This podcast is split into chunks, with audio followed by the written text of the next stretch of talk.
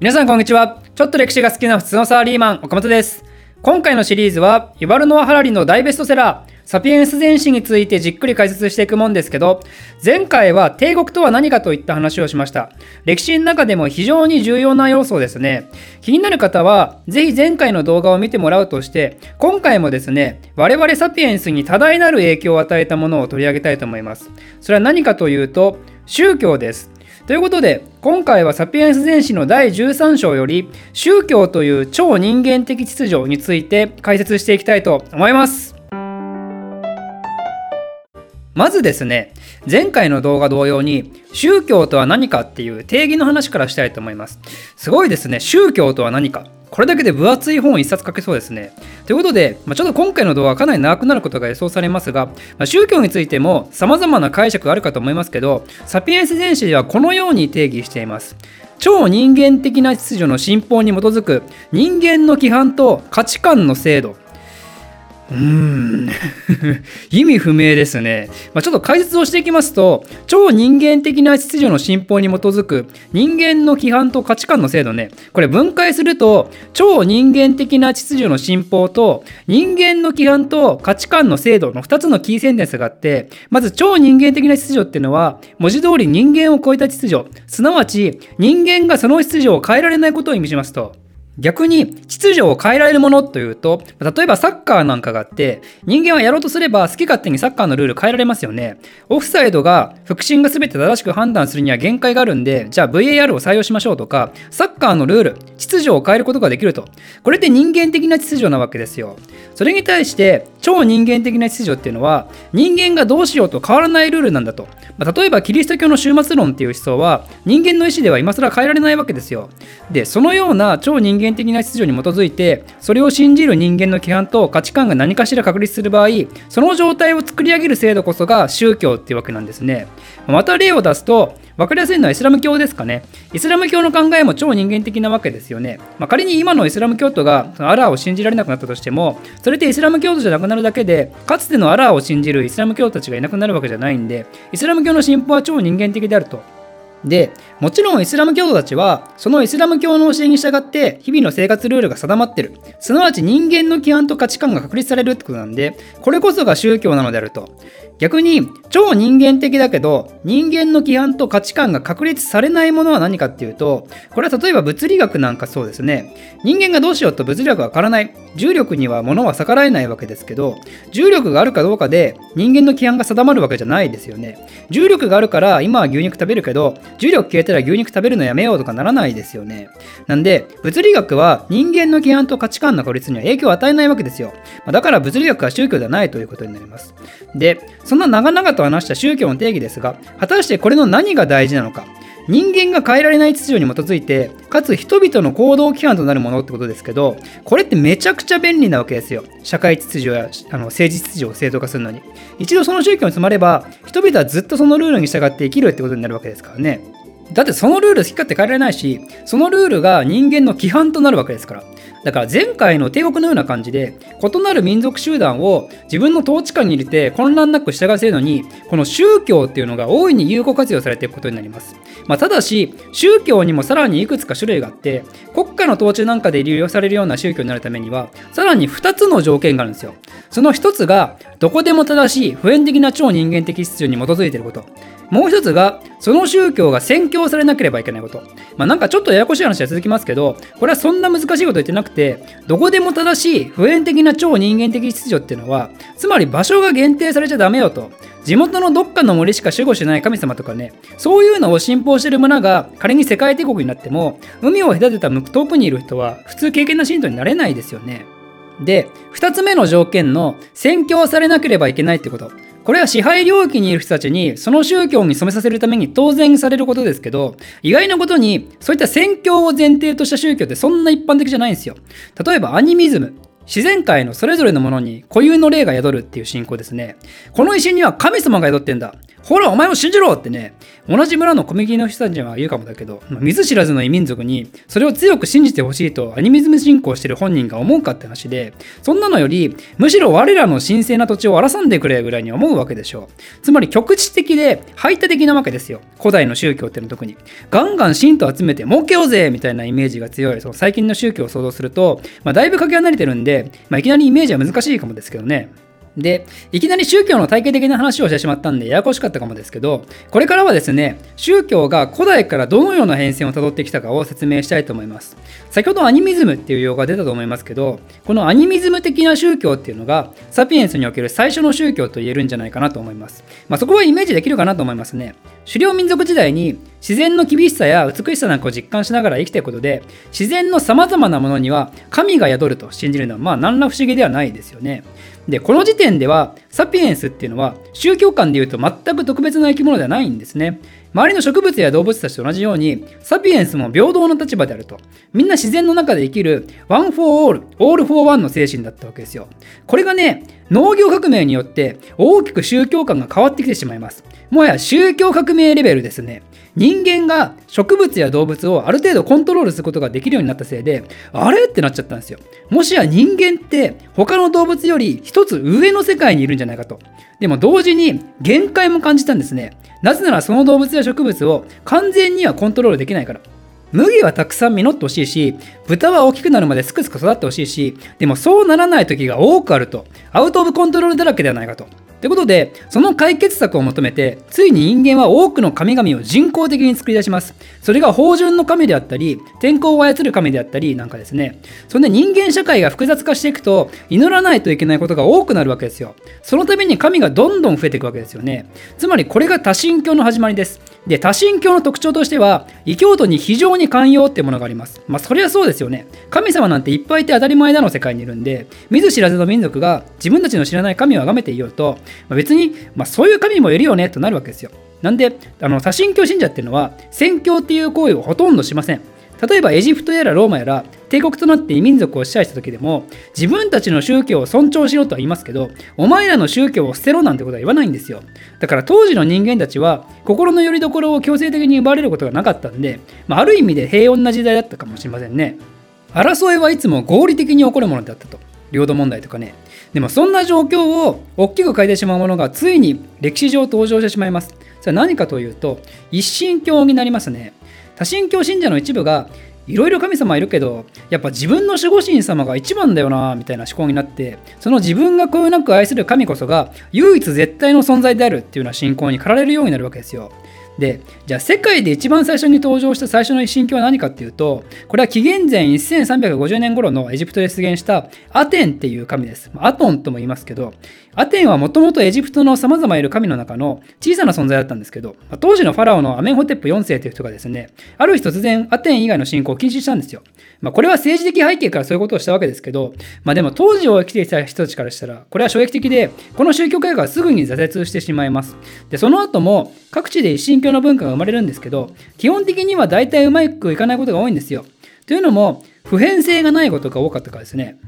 例えばユダヤ教なんかも一神教として誕生したわけですけど結局あれはイスラエルっていう限定された土地のユダヤ人のための宗教だったんで他の人たちがそれを信仰する理由がなかったからなんですねそんな一神教の中でもある日突然超ライジングする宗教が現れますそれがキリスト教ですキリスト教は今言った普遍性を持ってたんですねキリスト教はどういう成り立ちで起こったのかというと、まあ、ユダヤ人は前回も話したように、昔からすごく辛い目に遭いまくっていたんで、自分たちを救ってくれるメシアが登場してくれることをずっと待ち望んでいたんですよ。で、ある時、イエスっていう人が現れて、いろいろあって十字架運んで、その上で処刑されたんですけど、それを見て感極まったユダヤ教の一派がですね、イエスこそがメシアであると言い出したわけですよ。イエスが人間の罪を背負って処刑されたと。だからこそ、彼は我々を救ったメシアである。こんなの、こんなすごいニュースは、ユダヤ教徒だけでなく、全人類の耳に入れるべきだ。イエスのお言葉を世界中に広めるんだって感じで、本来ユダヤ教の中にしかなかったメシアっていう思想がですね、全人類を対象に広まっていきます。メシアをギリシア語で言ったのがキリストですからね。だからイエスはイエス・キリストなわけで、そんでこれをもってキリスト教は開始されたわけですよ。でそのキリスト教の考えはあれよあれよと広まってついには多神教帝国だったローマを完全に支配するにまで至ったんですね。これこそが宗教が国家に利用されるための2つの条件。どこでも正しい普遍的な超人間的秩序に基づいていること。そしてその宗教が宣教されなければいけないこと。これを満たした初めての宗教と言えるわけなんですね。このキリスト教の成功は7世紀のアラビア半島に誕生したイスラム教にも大きな影響を与えてその後の西ユーラシアの歴史はこのキリスト教とイスラム教によって動かされたと言っても、まあ、過言ではないというわけなんですね。一神教信者っていうのは多神教と違って相手の宗教や異端に寛容になれないんで自分の宗教の正当性を示すために、まあ、それこそ暴力でも何でも使って競争相手を排除し続けたわけですよ。で歴史上影響が大きかったんで宗教って聞くとどうしても一神教のものに目が行きがちなんですけど一神教の他にもですね多神教からまれた別のタイプの宗教があります。それが二元論って呼ばれるもの。二元論の宗教はですね、善と悪にそれぞれ神のようなものがいて、この全宇宙はそれら2つが対立する戦場であるとしてるんですね。で、悪は善から完全に独立している存在で、善の神にもともと作られたようなものではないと。なんでそんなわざわざ悪者を登場させるのかっていうと、これは現実世界で起こる悪いことに対する答えなんですね。なんで清く正しく生きてるのに、辛く苦しいことがあるのかと。なぜ悪いことが起こるのか。それはこの悪の組織がいるからであるってもんです、まあ、そうすれば自分を非常に簡単に納得させられますよね。一神教はそれができないからしんどいんですよ。なぜ神は人間を作ってくれないのかと。その理由を聞かれてもないのにいろいろ考え出すわけなんですよ。信仰が足りないからとか人間には現在があってとか、まあ、そんな小難しいこと考えないで悪いことが起こるのは悪い神がいるからだろうって単純に考えようよと、まあ、それが二元論なんですね。代表的なもんだとゾロアスター教がありますペルシア帝国における重要な宗教ですね。ゾロアスター教は、この世界には善の神のアフラマズダがいて、悪の神のアーリマンっていうのがいるとしていて、そんでアフラマズダの象徴が火なので、みんなでアフラマズダを応援しようぜって言って火を拝むんですね。で、こうやって聞くと、二元論の説得性があると思うかもですけど、二元論にもまた問題があって、その善の神と悪の神は戦ってるのは分かったと。この二人の神は、何らかの物理法則に従って戦ってるんだろうと。その殴ったり蹴ったり飛んだりビーム出したり分かんないですけど、じゃあその物理法則は誰が生み出したんだよって話になってしまうんですね。善の神と悪の神が戦ってる舞台は、誰が作り出したんだよってことに説明ができないんですよ。でも一神教はもう単純ですからね、全部我らが神がお作りになられたと。だから世界の秩序を議論するときには一神教が説明つきやすくて、悪について語るときは二元論が説明つきやすいんですね。でちなみに一神教でも、例えばキリスト教の中には悪魔がいるじゃないかと。サタンとかいるじゃないかって思うかもですけど、これはバリバリ二元論的思想の影響を受けてますからね。もともと旧約聖書には二元論の信念は描かれてないですから。で、さらに言うと、キリスト教は多神教の影響を受けてるんですよ。その聖人とか天使とかいるでしょ。その年の守護聖人とかね、何あれってわけですよ。唯一絶対の神が全てをコントロールできるなら、他のものに対して祈る必要ないだろうと。だから矛盾してるわけですよ、一神教って実は。唯一絶対の神と言いつつ、神がコントロールしきれていないような悪の存在を認めていたり、神ほどの力を持たないにしても、何かしらありがたい力を持つ存在を認めていたり、まあ、でもね、人間にはとても便利な能力があるって話を以前しましたよね。仮に何かが矛盾していても、それを無意識的に受け入れる力が備わっていて、宗教における矛盾も実はそれで解決されちゃうわけですよ。で、この宗教が矛盾していても成立している状態、一つの宗教の中で様々な起源の儀式や観光を組み合わせることを混合主義と呼びます。で今回はもうちょっと話が続くんですけど次は世界に多く広まった普遍的な宗教のうち神や超自然的な力を信奉していないケースについて説明したいと思います。そんな宗教あるんかいって思うかもですがあるんですね。さあ何かというと仏教です。仏教だって世界各地に広がってますよね。そのどっかの国には国境になったりもして、つまり普遍的宗教ですと。でもキリスト教やイスラム教なんかと比べると、これはまた宗教のパターンが異なるんですね。それを理解してもらうためにも、仏教の成り立ちについてまた簡単に説明したいと思います。これね、すごいですよ。サピエンスネシでこのパート読んでて、私は仏教徒になりたくなったぐらいですね。ま日本人ならなんとなく仏教については知ってると思うんですけど、改めてその内容を学ぶとね、あ、仏教ってすごいんだなって素直に私は感じましたね。ということで、えー、仏教を生み出した人物はゴータマ・シッタールタっていう人なんですけどこの人は紀元前500年頃のヒマラヤにある小さな王国の王子だったんですね。なんでゴータマ自身はいい生活できたんですけどでも民衆がひどく苦しい生活をしてるわけですよ。で心優しいゴータマはそれを見て心を大変痛めたんですね。なんでこの世の中には苦しみなんてものがあるのかと。その苦しみっていうのは単純な戦争とか飢饉とかの身体的苦痛を伴う苦しみだけでなくて不安とか落胆とか嫉妬とか欲求不満とか心心の苦しみも含まれていてでしかも豪邸を建てるような金持ちで一見全てを手に入れて満足してそうな人たちですらも彼らもさらに上を目指そうとしてその財を増やそうと必死ではないかと決して満足しないではないかとどんな人間であっても苦しみから決して逃れられないのかと悩みに悩みまくってしまってなんとゴータマは王子っていう身分を捨てて放浪者としてインド北部を歩き回るんですよ。どうやったら人は苦しみから逃れることができるのかってことに、まあ、文字通り人生をかけて考え抜くんですね。で、ある時ゴータマは何年もの修行と瞑想を経て、ついにその答えを見つけます。その答えっていうのは、経験する何事も思いのままに受け止めるってこと。まあ、どういうことかっていうと人間の心はどんなことを経験しようともその後欲求が生じる仕組みになっていてこれを仏教用語では割愛と言いますがその割愛は常に不満を伴うと言ってるんですね。例えば心に不快なこと痛みとか悲しみが起こるとその不快感を取り除くことを割愛すると。で逆に心にとって快適なことを経験するとその心よさが持続してさらに強まることを割愛すると。なんでどんなパターンにおいても心は落ち着くことがなく常に欲求に満ち溢れるるわけなんですね。だからこそ、じゃあ自身が経験したことから、割愛から切り離すべく、物事をあるがままに受け止めようじゃないかと。悲しみを悲しみとして、喜びを喜びとして受け止めると。それでおしまいと。あ、悲しみ、あ、悲しみ来たあ、喜び来たはい、おしまいって感じでね、悲しいからあれしたいなとか、嬉しいからもっとこれしたいなとか、そういうのやらないってことですよ。でもそれって簡単ではないですよね。だからとんでもない精神的修行がさらに必要になって、なんで修行を持ってその自分の意識を自分は何を経験したいんだろうっていう主観的視点から自分は今何を経験してるかっていう、まあ、非常にメタ的境地に向けるんですね。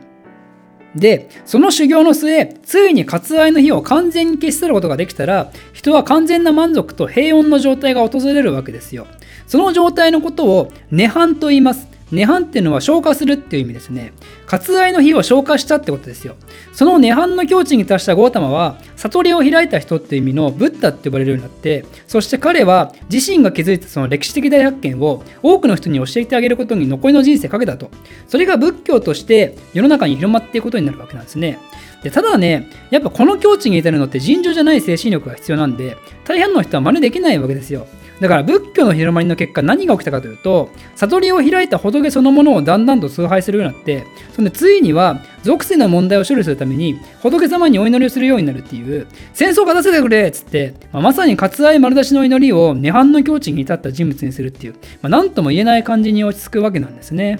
というのが仏教なわけですけど最後にですね宗教の影響が弱まった近代以降に発展した人間至上主義の宗教っていうものを説明して今回の動画は終わりにしたいと思います。人間至上主義つまり人間そのものを崇拝する宗教ってことですけどこれどんなものかイメージ湧きますかね？これはですね実は現代の私たちの大半はその世界の中にいますよ。実は私たちが謳歌している自由主義っていうのもまさにその人間至上主義の宗教の一つなんですよ人間至上主義っていうのはどういうものかというと、ホモ・サピエンスは他のあらゆる生き物とは異なる特別な存在であるっていうのが根本的にあって、まあ、こういうことを言うと動物愛護団体とかに起こりそうですけど、でも動物愛護団体の活動自体が、サピエンスが他のサピエンスをコントロールして、その他の動物を守ることができると思い込んでるわけで、まあ、そういう意味で他の動物たちが特別な力を持ってると無意識に感じてしまってるわけですよね。で、そういうふうにサピエンスが特別っていう根本的な思想があって、じゃサピエンスが特別なのは分かりましたと。その中でも、サピエンスが崇拝される根拠ともなる人間性っていうのは果たしてどこに宿るんだろうねっていう考え方の違いから、いくつか人間至上主義は宗派が分かれます。人間性は個人的なもので、サピエンス各個人に宿ってる。だから個人個人はリスペクトされるべきで、自由であるべきだっていうのが、まあ、今の大半の社会が属する自由主義の考え。でそうではなくて、崇拝される人間性はサピエンスピアス個体ではなく、サピエンス社会全体なのだ。だから社会を乱すようなサピエンスの各々の自由なんて許されない。全員平等になれっていう考えに基づくのが社会主義の考え。でさらには人間性は変わりやすいもんで行動次第では良くなったり悪くなったりする優れた人間のみが人間性を高めることができそして崇拝されるべきだっていうのが進化論的な人間至上主義ナチスのアーリア人が世界で一番優れてるっていう思想も、まあ、まさにこれに当てはまるわけですね。で普通はねこう聞くといやいや絶対そんなこといちいち考えてないしって思うかもしれないんですけどそのフランス革命で自由を求めたのも、まあ、単純にそれまでの不満が爆発した結果だって人間性が宿るのはサピエンスの答えにあってなんていうのを、まあ、フランス民衆がバスティーユを襲ってゾローネ殺した時に、まあ、いちいちそんなの考えましたかと社会主義者たちが人間性は集合的なものだからなんて理由で社会主義を信奉したのかと、まあ、私はねさすがにそれはあんまりなんじゃないかなとも思うんですけど、まあ、でも構造主義的な捉え方をすると、まあ、こういうふうにも考えられますねってことなんですね。まあ、ということで、今回はだいぶ長くなってしまいましたが、それでもまだまだ宗教についてはその一部分しか語りきれてないような気もするんで、興味がある方は、ぜひ宗教学にのめり込んでみてください。岡本、本を出しました。その名も、聞いて覚える世界史年号500。年号を徹底的にマスターしたい人は、Amazon で検索いただくか、概要欄の URL をクリックしてみてください。レビューの方もよろしくお願いします